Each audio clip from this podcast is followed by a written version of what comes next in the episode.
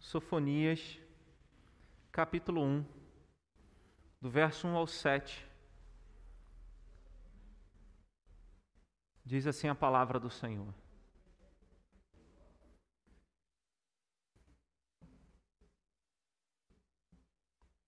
Palavra do Senhor que veio a Sofonias, filho de Cuse, filho de Gedalias, filho de Amarias, filho de Ezequias, nos dias de Josias, filho de Amon, rei de Judá. De fato, consumirei todas as coisas sobre a face da terra, diz o Senhor.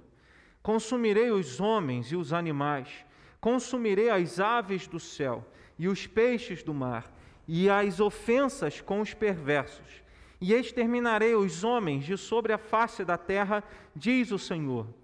Estenderei a mão contra Judá e contra todos os habitantes de Jerusalém.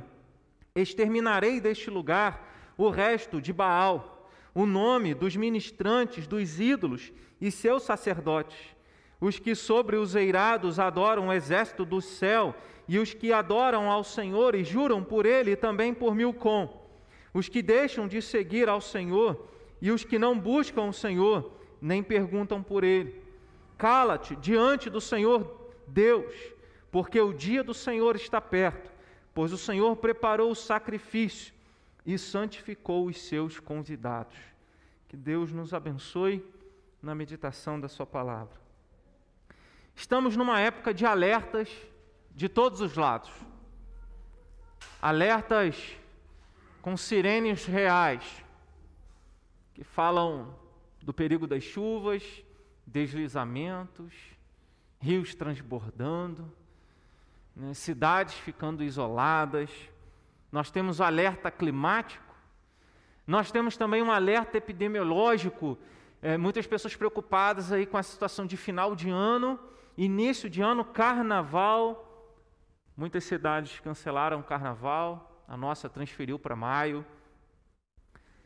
E a gente está nesse alerta, tanto do tempo, a respeito do tempo, do clima, quanto a respeito da saúde.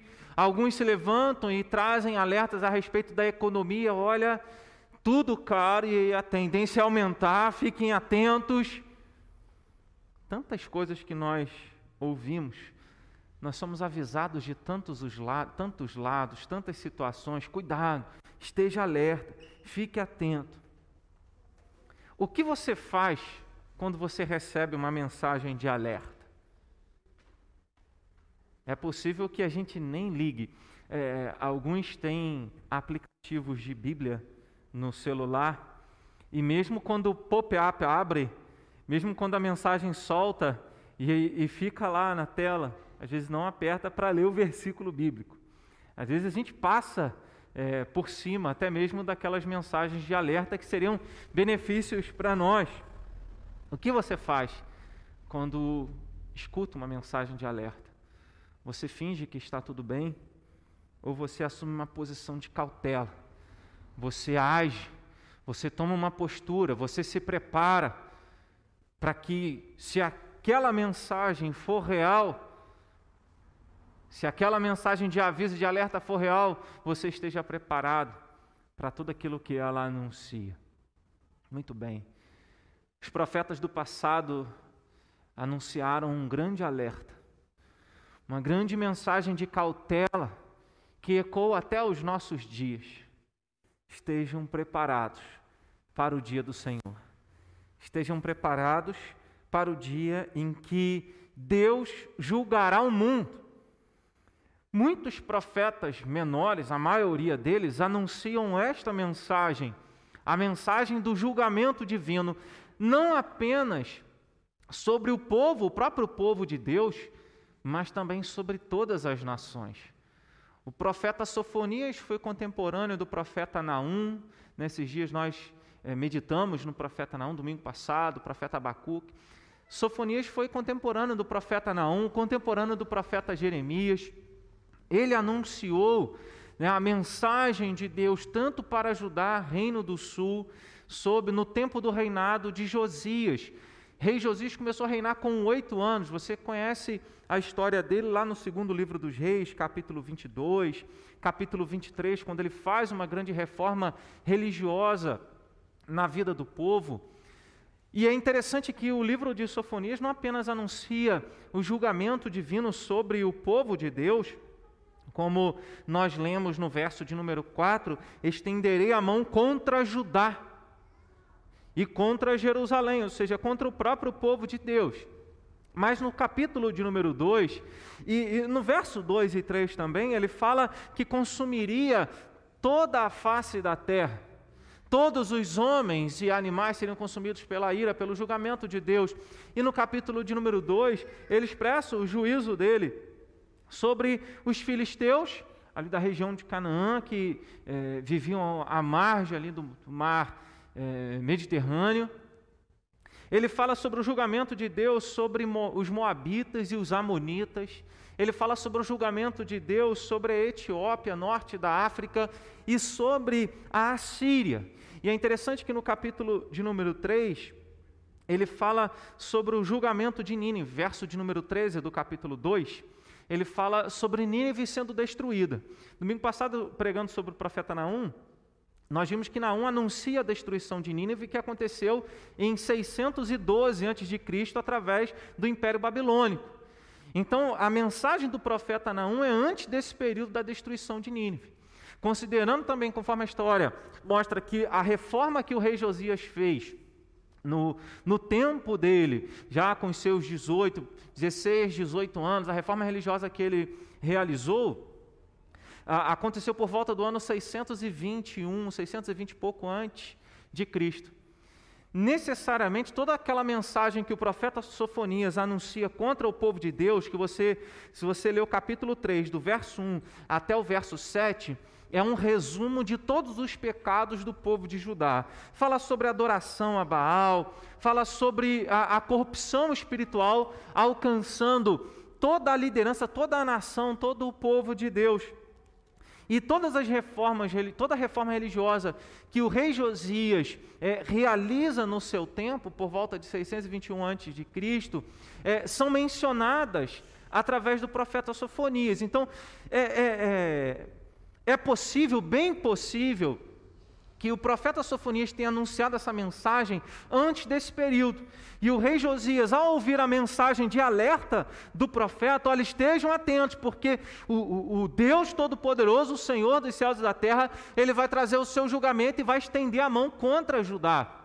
Ainda que Deus já havia anunciado isso através do profeta Isaías, de outros profetas que anunciaram o juízo de Deus, e Deus usaria a Babilônia para julgar o seu próprio povo, usaria a Babilônia para julgar todas as nações da terra. E aí uh, é bem possível que, ao anunciar a sua mensagem, o rei Josias, ouvindo a mensagem do profeta Sofonias, tenha aceitado essa mensagem de alerta, ainda que no capítulo de número 3 ele menciona que o povo. Uh, numa forma geral, numa mensagem geral, o povo não aceitava a disciplina de Deus, o povo não se submetia à correção que via do Senhor. E aí, mais o rei Josias, ouvindo essa mensagem de alerta, ele se quebranta diante da lei de Deus, ele faz com que a lei de Deus, o livro da lei de Deus que foi achado, é, fosse lido diante do povo, para que o povo pudesse saber o caminho que deveria seguir, onde deveria mudar, as atitudes que deveria ter, demonstrando arrependimento, quebrantamento, confissão de pecados. E aí a gente vê no capítulo, no segundo livro dos reis, capítulo de número 23, mais ou menos, essa reforma religiosa que o rei Josias operou. É claro que, mesmo diante dessa reforma é, religiosa, a sentença já estava dada. Se você ler Jeremias, profeta Jeremias, capítulo de número 37, a vinda dos caldeus, a, a vinda, caldeus entendo os babilônios, a, a vinda deles sobre o mundo inteiro, o levantar desse império para julgar o povo de Deus, é, in, era inevitável. Era uma mensagem que jamais é, é, seria alterada, porque foi o Senhor quem disse. E a palavra de Deus, através do profeta Sofonias, é essa. Pa, verso de número 1, um, as primeiras palavras. Palavra do Senhor que veio a Sofonias. Não é uma mensagem que vem dele, não é uma mensagem inventada, é a palavra de Deus. E para ficar tão claro quem era esse Sofonias, ele faz algo, é, é, ele registra algo que era incomum nos livros proféticos. Se você fizer a leitura dos primeiros capítulos dos livros proféticos, eh, você vai ler eh, o nome do profeta, a palavra do Senhor que veio a Jeremias, que veio a tal homem, a tal homem de Deus, filho de tal pessoa. E geralmente se menciona só o pai dele, o pai do profeta. Não se menciona o bisavô, o trisavô. E aqui eh, menciona até a terceira, quarta geração de Sofonias, mostrando que é uma mensagem real e era a mensagem de Deus para o seu povo e para o mundo inteiro, que Deus iria julgar o mundo, que Deus iria julgar a todos. E aqui, quando ele menciona no verso de número 2, de fato consumirei todas as coisas, ele está dizendo que o julgamento divino é uma realidade universal, é um acontecimento inevitável. O julgamento divino virá sobre todos. É claro que se você for observar num contexto próximo, no contexto próximo, porque a, a, maioria das profecias ela tem um contexto próximo e um contexto remoto. O contexto próximo é o acontecimento daquela profecia nos tempos ou no tempo em que ela foi anunciada, próximo ao tempo que ela foi anunciada. E, essa, e algumas dessas profecias, ela tem um contexto remoto, que apontam ou para a primeira vinda de Cristo, ou para a volta de Cristo. E assim, quando ele diz, de fato consumirei todas as coisas, ele estava dizendo que Deus ia usar os caldeus, entendendo Sofonias como contemporâneo do profeta Naum, como contemporâneo do profeta Jeremias é, em determinado tempo. Alguns acham que ele pode até ter sido contemporâneo de Abacuque, mas o fato é que ele anunciou ah, o juízo de Deus e Deus usando os próprios babilônicos, os babilônios é, nesse sentido. E isso viria. Então, esse, esse, foi o primeiro cumprimento. Quando Deus usou uma nação ímpia para ser instrumento da ira dele, do julgamento dele sobre o próprio povo de Judá e sobre as nações do mundo. Mas esse juízo parcial de Deus, naquele tempo, apontava para algo que Deus iria fazer, para uma realidade, para algo inevitável. Quando ele diz de fato, ele está dizendo é algo que irá acontecer. Quando ele diz de fato, ele está dizendo é algo que não pode ser mudado. De fato, ele está dizendo ninguém pode alterar isso. De fato, isso é certo de acontecer.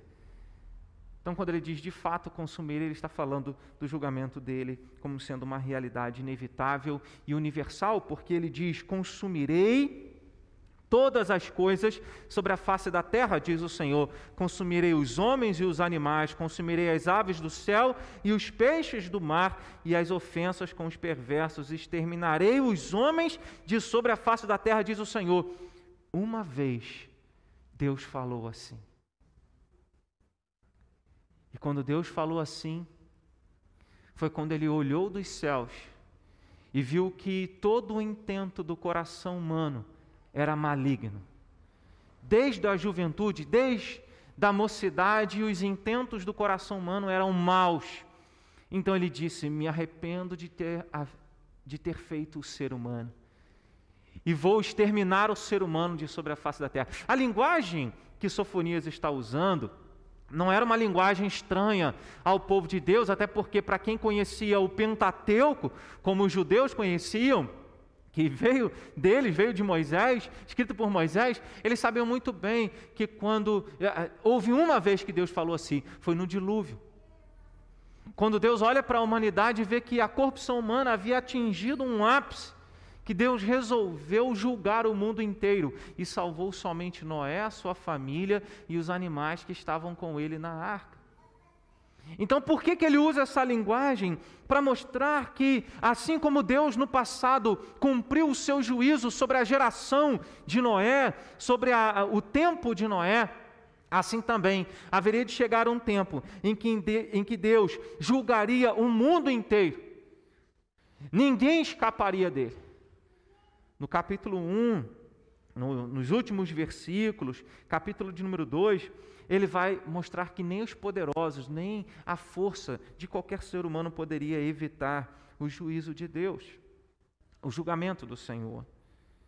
E então, esse é o contexto é, remoto, esse é o contexto que aponta para o fim, para a volta de Jesus. Apóstolo, os apóstolos falaram sobre a volta de Jesus, Jesus falou sobre a sua volta.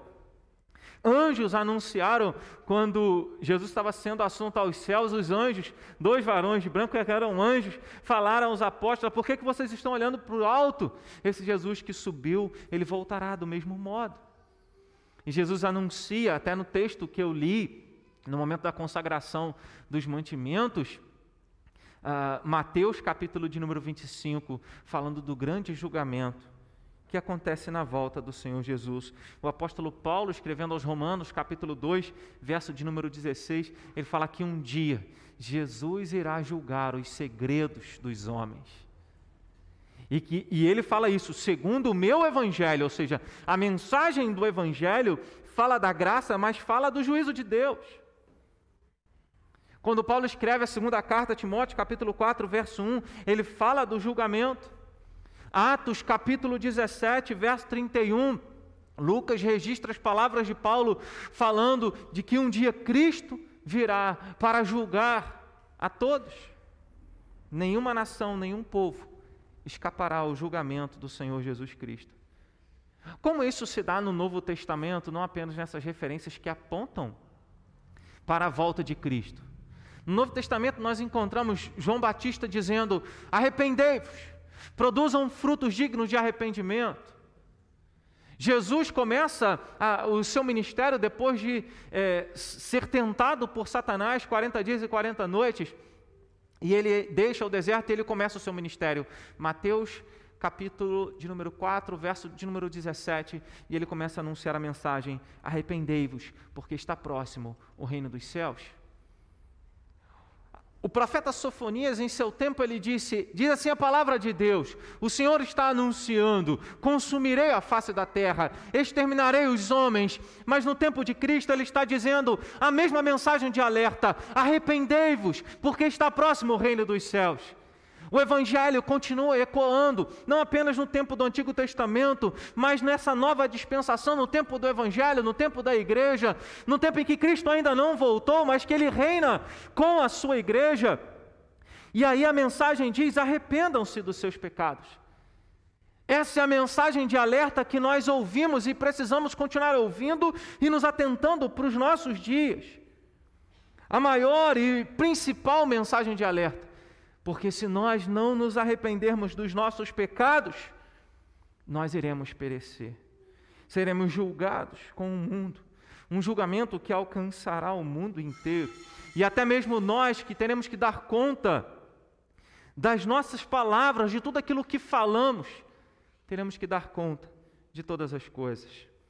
Quando Paulo, escrevendo a segunda carta aos Coríntios, capítulo 5, versículo de número 10, ele diz assim: Porque importa que todos nós comparecer, compareçamos perante o tribunal de Cristo, para que cada um receba segundo o bem ou o mal que tiver feito por meio do corpo.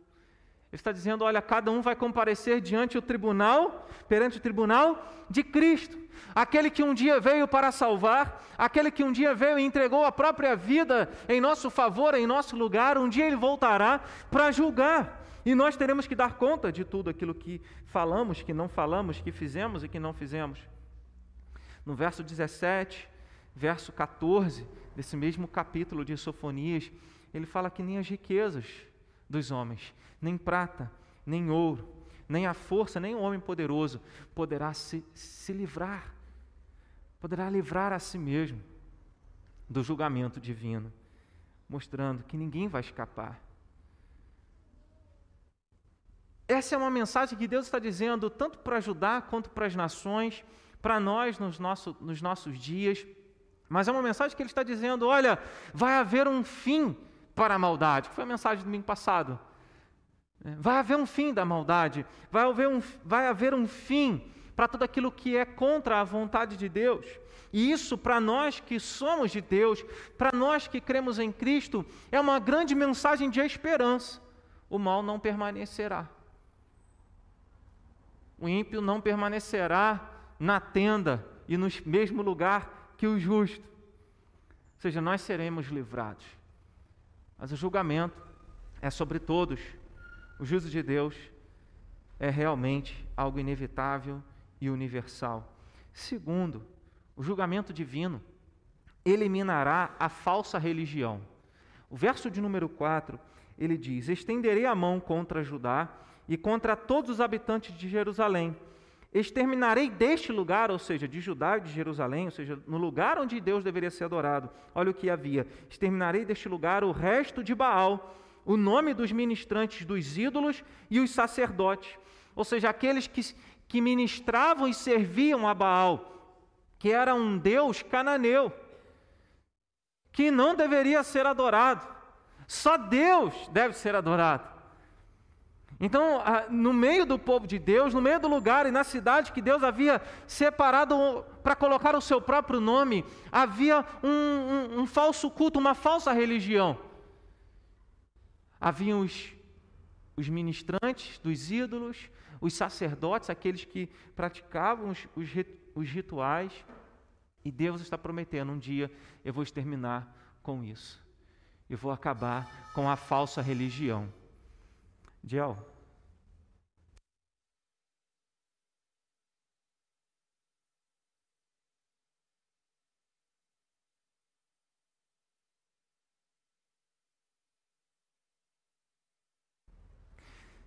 E Deus promete eliminar a falsa religião. Quando a gente lê o texto falando sobre Baal, era a, a falsa igreja, era o falso povo de Deus, que mesmo que mesmo estando ali em Jerusalém, mesmo, mesmo fazendo parte da adoração, mesmo fazendo parte do povo de Deus, adorava um falso Deus, um Deus errado. O que isso traz para nós nos nossos dias? Pluralismo religioso é o nome que a gente dá. Quando Deus promete exterminar a falsa, eliminar a falsa religião, Ele está dizendo que vai haver um dia de uma única religião e da religião verdadeira, não a falsa, uma falsa religião. E aqui é algo que nós devemos estar bem atentos, porque era o povo de Deus que adorava Baal. Ele não está falando de outras nações somente, de outros povos que tinham uma falsa adoração, uma falsa religião, mas ele está falando é, do próprio povo judeu que prestava um culto a um falso Deus e serviam a ele de muitas maneiras. A religião não é uma invenção humana. A religião é uma invenção de Deus e uma forma de como nós vamos nos relacionar com Ele. E isso é, no mundo que a gente vive do politicamente correto, é até bonito algumas, quando as, algumas pessoas falam: ah, mas Deus não tem religião, Jesus não inventou religião, Deus não inventou religião. Como assim? Não importa, se você acredita em Deus, está valendo. Mas isso é uma mentira do diabo. Isso é uma mentira de Satanás, porque é como se alguém estivesse dizendo: olha, não importa o Deus que você sirva, se você acredita em um Deus, está valendo. Ah, você acredita em Deus, nós todos nós somos filhos de Deus. Espera aí. Então, hoje, no politicamente correto, é, nós somos tentados a, a, deixar com que esse pluralismo religioso invada as igrejas, invada a nossa forma de enxergar o mundo e de enxergar o nosso relacionamento com Deus. Por que o pluralismo religioso não existe? Por que não existe outras religiões? Porque só existe uma religião. Porque só existe uma forma de nos relacionarmos com Deus. Porque só existe um caminho de lidarmos com Ele. Um caminho e uma forma de estarmos diante dele. Enquanto o pluralismo religioso prega que não importa a sua religião, o importante é que você tenha a sua religião. E aí, não, a gente não pode falar de outras religiões. E realmente, a gente não tem que ficar atirando pedra em ninguém. Quando você quer mostrar, e a gente usa esse exemplo, quando você quer ensinar o que é uma nota verdadeira, nota de 200, né? Tem agora nota de 200. Quer ver? Você vai aprender como é uma nota, quais são as características de uma nota verdadeira. Você não precisa ficar mostrando, olha, essa aqui é falsa, essa é falsa, essa é falsa, essa é falsa, essa é falsa. Mostra o que é real. E é o que a gente faz e como igreja devemos fazer no anúncio da mensagem da palavra de Deus, mostrando o que é a verdadeira religião e como devemos nos relacionar com Deus. Então Deus estabelece uma única maneira, um único caminho de nos relacionarmos com Ele. Satanás quer que nós acreditemos, o mundo quer que nós acreditemos que não importa a religião, o que importa é você acreditar em Deus. Mas se a gente lê Tiago capítulo 2, verso de número 19, ele ensina: Crês tu que Deus é um só, fazes bem, até os demônios creem e estremecem. E a gente sabe que não tem demônio, nem demônio nem Satanás vai entrar no céu. Então tem, tem, existe a diferença. O mundo diz que nós poderíamos acreditar naquilo que nós é, quisermos. Você pode ser hindu, você pode ser budista, você pode ser muçulmano, você pode ser católico, você pode ser evangélico, você pode ser umbandista, você pode ser espírita, você pode ser ateu e até uma mistura esquisita de cristão evolucionista. Você pode ser um agnóstico, você pode ser alguém que não se importa da existência de Deus, algo que ele menciona no versículo de número 6, que a gente vai mencionar há pouco. É, você pode criar a sua própria religião, misturando um pouco de cada uma. Então você tem é, é um, um, catolicismo sincrético que mistura é, questões afros, de religiões afros descendentes.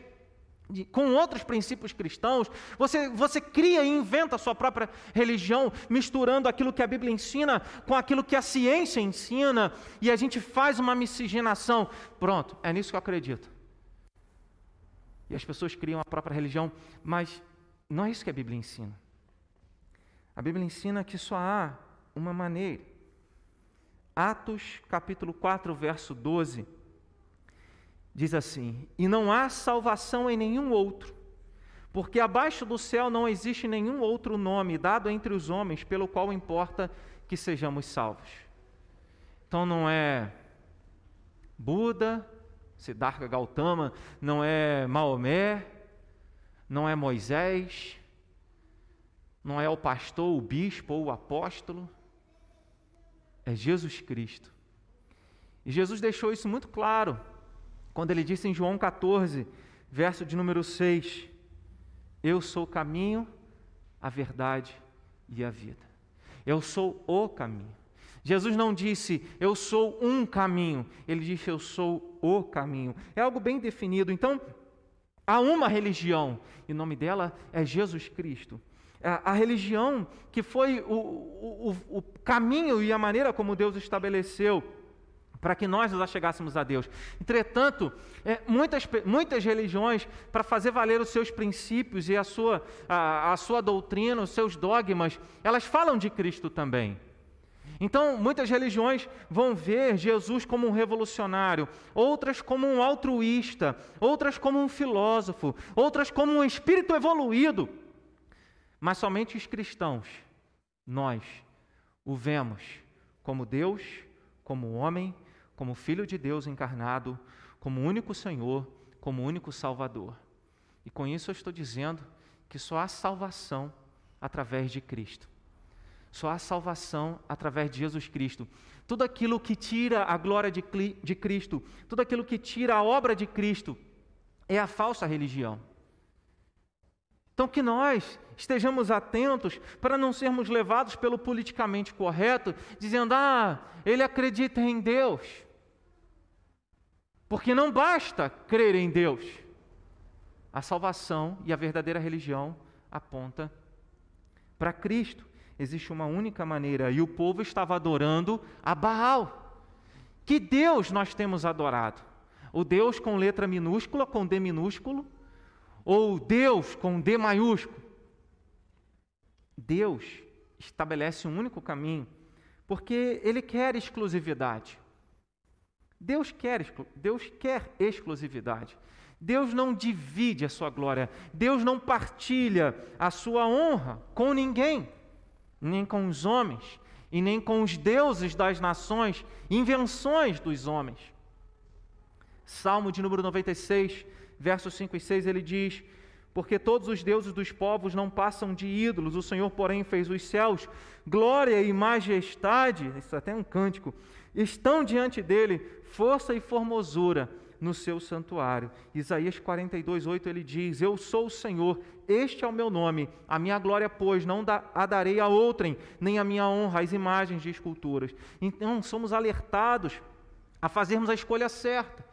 Somos alertados sobre um juízo que virá sobre o mundo inteiro e escolhermos o Deus a quem vamos servir, como Josué é, desafiou a geração do seu tempo. Escolham o Deus a quem vocês vão servir. Se os deuses é, dos antepassados de Abraão, lá de Ur dos Caldeus, se os deuses dos vossos pais, eu e minha casa serviremos ao Senhor, eu e minha casa estaremos diante de Deus todos os dias que nós não sejamos levados pelo politicamente correto, entendendo que qualquer religião, qualquer coisa, até a religião do amor, que é uma forma de positivismo, situacionismo, na verdade, uma forma filosófica de ver a vida, interpretando todas as coisas a partir do amor. Não, se tem amor, se é uma expressão de amor, então está valendo. Nós não somos chamados para adorar o amor, como se fosse a, a, uma pessoa. Nós somos chamados para adorar aquele que é Deus, aquele que é o Salvador, aquele que é todo-poderoso. No Novo Testamento, em Apocalipse, revela a falsa religião como falso profeta. Ele, em Apocalipse 13, verso de número 11, é uma besta que emerge da terra, ele tem é, chifres como de cordeiro, mas a boca fala como dragão. É, é, essa é a imagem do falso profeta. Ele parece algo que vem de Deus. É, é, a falsa religião parece algo de Deus, parece algo aceitável, mas nega princípios e valores fundamentais da fé cristã. Em Apocalipse 19, verso 20, fala também da prisão e da derrota do falso profeta, que é a falsa igreja, que em Apocalipse recebe a, a, a figura da meretriz, que recebe a figura do dragão, que recebe a figura do falso profeta, ou da Babilônia, o falso povo de Deus. Então, a falsa religião promete alegrias para o seu tempo nesta terra, a verdadeira religião promete alegrias para a eternidade com Cristo. A falsa religião fala que você tem que fazer ou não para ser aceito por Deus. A verdadeira religião fala do que Jesus fez por nós para que fôssemos aceitos por Deus. A falsa religião cria uma ilusão de que não estamos errados e nem somos pecadores, motivando-nos a permanecermos do mesmo jeito. A verdadeira religião revela nossos pecados e nos chama ao arrependimento. A falsa religião fala de Deus somente, mas a verdadeira religião te exorta a viver de forma santa, como Deus é santo. A falsa religião te convida a crer no amor como uma maneira de salvar-se. Se você tem amor no coração, isso está valendo. Mas isso é a falsa religião. Mas a verdadeira religião te convoca a crer em Cristo como o único que pode te salvar, como o único que verdadeiramente te amou. E Deus promete um dia exterminar, eliminar a falsa religião e colocar diante de nós uma maneira clara para que nós o adoremos. Terceiro lugar, o julgamento divino eliminará o falso culto. Parece a mesma coisa? Falsa religião, falso culto. Quando a gente fala da falsa religião, a gente está apontando para para denominações, para religião, para nomes. Quando a gente fala de falso culto, a gente está falando de algo pessoal, de algo que nós prestamos a Deus. E no verso de número 5 ele diz o que ele iria exterminar: os que sobre os eirados adoram o exército do céu e os que adoram o Senhor e juram por ele, e também por Milcom, ou, numa outra tradução, por Moloque. Moloque, um deus amonita. E esse deus amonita era adorado da seguinte forma: os fiéis ao deus amonita, Milcom ou Moloque, sacrificavam seus filhos a Moloque. E esse era um culto que até mesmo o povo de Deus, em determinado tempo, em determinadas épocas, fez, praticou. O povo estava tão perdido que ele era capaz de adorar a Deus no templo, mas ir alto, para o alto dos montes e sacrificar os seus próprios filhos, adorando a Milcom, a Moloque. A palavra-chave aqui no verso 5 é adoram. Adoram outros deuses e ao mesmo tempo adoram ao Senhor. Isso deve, deve ser um alerta para nós, para que nós vigiemos e não sejamos achados por Deus adorando o Senhor Jesus, adorando o Pai, Filho e Espírito Santo no domingo, mas adorando e idolatrando o nosso corpo, o nosso trabalho, o dinheiro, os nossos prazeres e lazeres durante a semana. Nós somos capazes de nos entregar de coração no domingo ao Senhor e somos capazes, com a mesma intensidade ou maior, nos entregar a outros deuses durante a semana. Então é possível que nós nos percamos em algum momento sendo adoradores de dois deuses, Jesus alerta sobre isso no Sermão da Montanha. Vocês não podem adorar a Deus e as riquezas, vocês não podem adorar a Deus e a Mamon. Vocês não podem adorar a dois senhores. Vocês vão desagradar um deles. É necessário adorar somente a Deus. Isso está nos mostrando que esse alerta do profeta é para é, é, é, é nos ensinar que o juízo de Deus ele se estende de uma forma tão universal que não apenas numa perspectiva visível, mas é, ele alcança o nosso coração, onde ninguém vê, onde ninguém consegue alcançar. E Ele sabe exatamente como o nosso coração se coloca diante dele. Ele sabe exatamente as profundezas da nossa alma e as nossas intenções com as quais nós o adoramos, nós levantamos as mãos, nós o servimos, nós fazemos o que estamos fazendo. Ele sabe quais são as nossas intenções. Mas não apenas isso, intenções que nos levam a ter atitudes é, erradas. Porque diz o ditado que de boas intenções o inferno está cheio. Ou seja, a, a, nossa forma de viver não pode ser direcionada apenas por aquilo que o nosso coração expressa, por aquilo que a nossa alma é, deseja sinceramente. Mas a nossa forma de cultuar a Deus é determinada pelo próprio Deus. Quando você lê Mateus capítulo 15, Jesus olhando e falando a respeito dos escribas, os mestres da lei, os fariseus, e os fariseus, Jesus cita o profeta Isaías e diz, Mateus 15, verso 8: Este povo honra-me com os lábios, mas o seu coração está longe de mim. Verso 9: Em vão me adoram, ensinando doutrinas e preceitos que são de homens. Jesus está dizendo de um povo que se chamava pelo nome do Senhor, mas tinha um coração longe de Deus. Tinha a palavra de Deus nos lábios, mas uma intenção e um coração completamente distante do Senhor, adorando a Deus. Adoravam a Deus? Adoravam a Deus, mas adoravam a Deus em vão. Porque adoravam a Deus em vão? Porque eles não adoravam da forma como Deus queria ser adorado. A mulher em Samaria está preocupada: é em Jerusalém ou é no Monte Gerizim, o verdadeiro lugar da adoração? É em espírito e em verdade. É na sinceridade da alma. Efésios capítulo 5, verso 19, Colossenses capítulo 3, verso 16, são textos que nos apontam a forma como Deus quer ser cultuado. Com salmos, com hinos, com cânticos espirituais, com expressões de ação de graças, com a instrução pela pregação da palavra de Deus. 1 Coríntios, capítulo de número 14, Paulo ensina que o culto deve ser com ordem e decência, deve ser compreendido por aqueles que entram na igreja, é, pela instrução, pela doutrina, pela pregação da palavra. Tudo que acontece no culto deve ser para a edificação da igreja. E Deus assim determina a forma como Ele quer ser cultuado exclusividade, a forma como Ele quer ser adorado. E através do profeta Sofonias, Deus estava dizendo que um dia iria eliminar a falsa adoração. É possível que nós, em alguns momentos da nossa jornada cristã, não tenhamos o nosso coração inteiro na adoração ao Senhor. Não tenhamos aquilo que nós citamos, Mateus capítulo 6, verso de número 32, 33, buscar em primeiro lugar o seu reino e a sua justiça, e todas as demais coisas, todas essas coisas vos serão acrescentadas. Adorar a Deus de verdade, e adorar somente o Senhor. Vivemos na época do culto de tantas coisas, da adoração de tantas coisas, da adoração da nossa vontade, da adoração do nosso lazer, da adoração do nosso corpo. Vivemos em função do que você vive em função. Você vive em função do quê? Você vive em função de quem?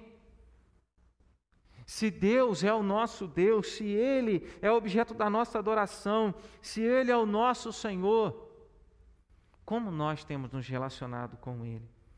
O falso culto, então, nos leva a confiar em coisas, em símbolos, em imagens, no dinheiro e até em nós mesmos.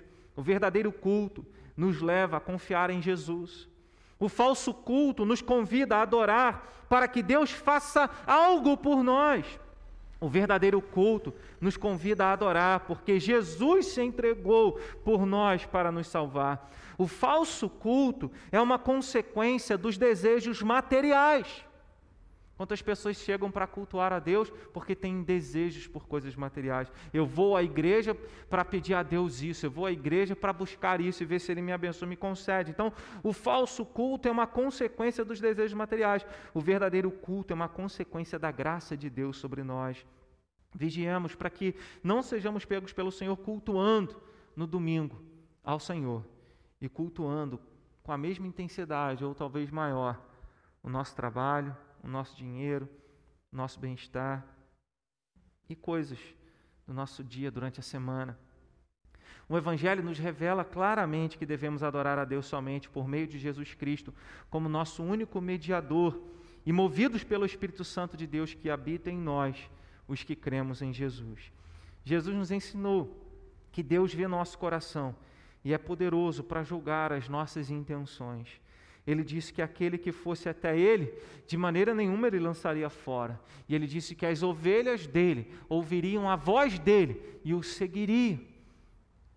Quem é ovelha segue aquilo que Jesus ensina, a forma correta de cultuar, de se relacionar com Deus, e ninguém assim nos tira das mãos do Senhor.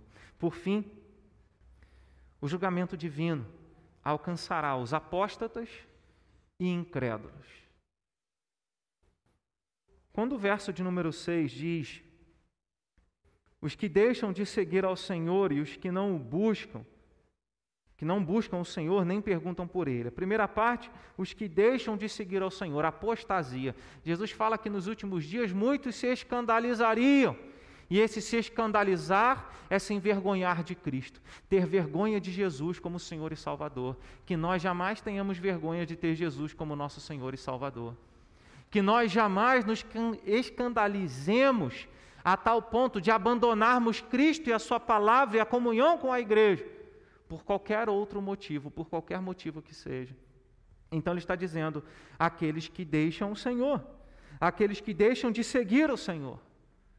E ele fala não apenas sobre esses apóstatas, alguém que seguia e agora não segue mais, alguém que negou a fé em Cristo, e na parte B, e os que não buscam o Senhor nem perguntam por Ele. Quem não busca a Deus nem pergunta por Ele são os ateus, são os incrédulos, aqueles que não se importam, os agnósticos, aqueles que não querem saber de Deus, aqueles que não estão nem aí para as coisas de Deus, que estão vivendo uma vida completamente alheios, indiferentes à realidade da vida espiritual e da realidade eterna, da condição eterna do ser humano, seja para a morte eterna, seja para a vida eterna. Existem pessoas que não estão nem aí para isso.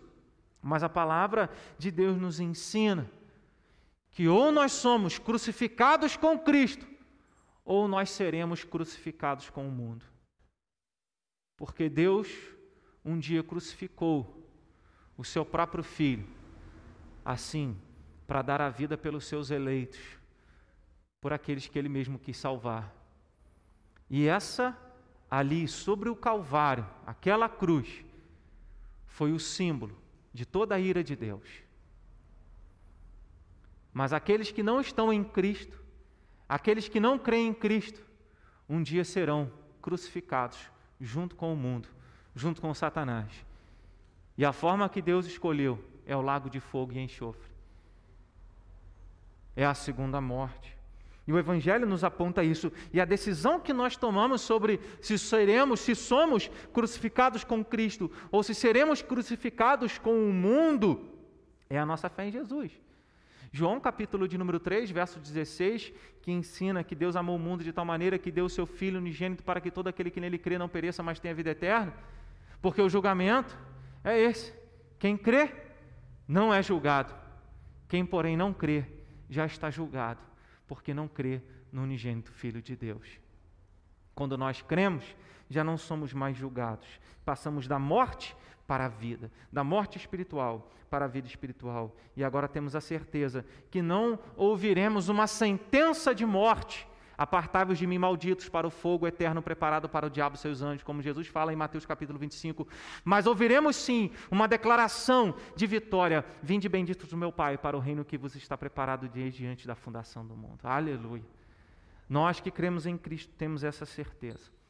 Enquanto o julgamento divino alcançará todos aqueles que abandonaram, apostataram da fé em Cristo, todos aqueles que não creem em Cristo, todos aqueles que não se relacionam com Deus, todos aqueles que não seguem a verdadeira e única religião que é Jesus Cristo, todos aqueles que não cultuam a Deus da forma como ele prescreveu para ser adorado. Sim, é dessa maneira. Isso parece duro. E outras religiões e outros povos que você pense então sobre a sua responsabilidade aqui nessa terra, sobre o que você tem feito com essa mensagem que você tem ouvido, porque nós pregamos como igreja presbiteriana que só há um caminho, e esse caminho é Jesus.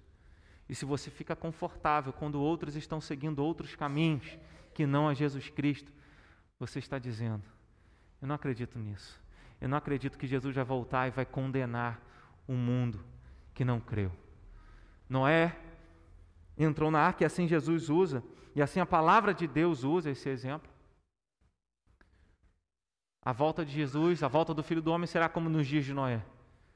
As pessoas casavam, se davam em casamento, compravam, vendiam, até que Noé entrou na arca com a família dele. Deus fechou a porta da arca veio o dilúvio, todo mundo pereceu. Um dia Jesus vai voltar. A arca é a igreja, ou a igreja é a arca. E nós que estamos na comunhão da igreja, que prega a palavra de Deus com fidelidade, que anuncia Cristo como o único mediador entre nós e Deus, que anuncia a convocação ao arrependimento de pecados e a fé no Evangelho, a fé em Jesus Cristo para a nossa salvação. Essa é a verdadeira forma, essa é a verdadeira igreja. E que nós estejamos atentos a isso. Eu comecei perguntando o que você faz quando escuta uma mensagem de alerta. Você finge que não, ela não existe, que não é verdade, ou você se prepara? A Bíblia diz que a gente não sabe o dia nem a hora. A gente não sabe o dia nem a hora em que o Senhor virá. Mas que quando os céus se abrirem e aparecer no sinal o Filho do Homem, no céu, um sinal do Filho do Homem, que nós tenhamos o nosso coração em paz, de saber que nós seguimos, exercendo uma fé verdadeira, uma, um verdadeiro culto, uma verdadeira religião, e tendo a certeza que essa é a vontade de Deus. As sirenes ainda estão tocando, a mensagem ainda ecoa. Pregadores têm anunciado. A palavra de Deus continua sendo ecoada através dos séculos, dizendo: aquele que vem virá e não tardará. Que nós possamos seguir confiados de que pela fé em Jesus nós estaremos diante dele para todo sempre confiados de que pela fé em Jesus e pelo verdadeiro culto ao Senhor, nós estaremos seguros de que nada pode nos separar do Senhor. Que a nossa oração seja: Senhor, me mantenha fiel. Senhor, não permita que eu me afaste da verdadeira religião, que é Cristo Jesus. Não permita que eu venha me afastar do verdadeiro culto, que é adorar o Senhor somente em primeiro lugar. Não permita que eu venha me afastar de Ti, mas a cada dia cria em mim um coração puro, renova dentro em mim um espírito inabalável e me faça andar todos os dias da minha vida na Tua presença. Amém? Vamos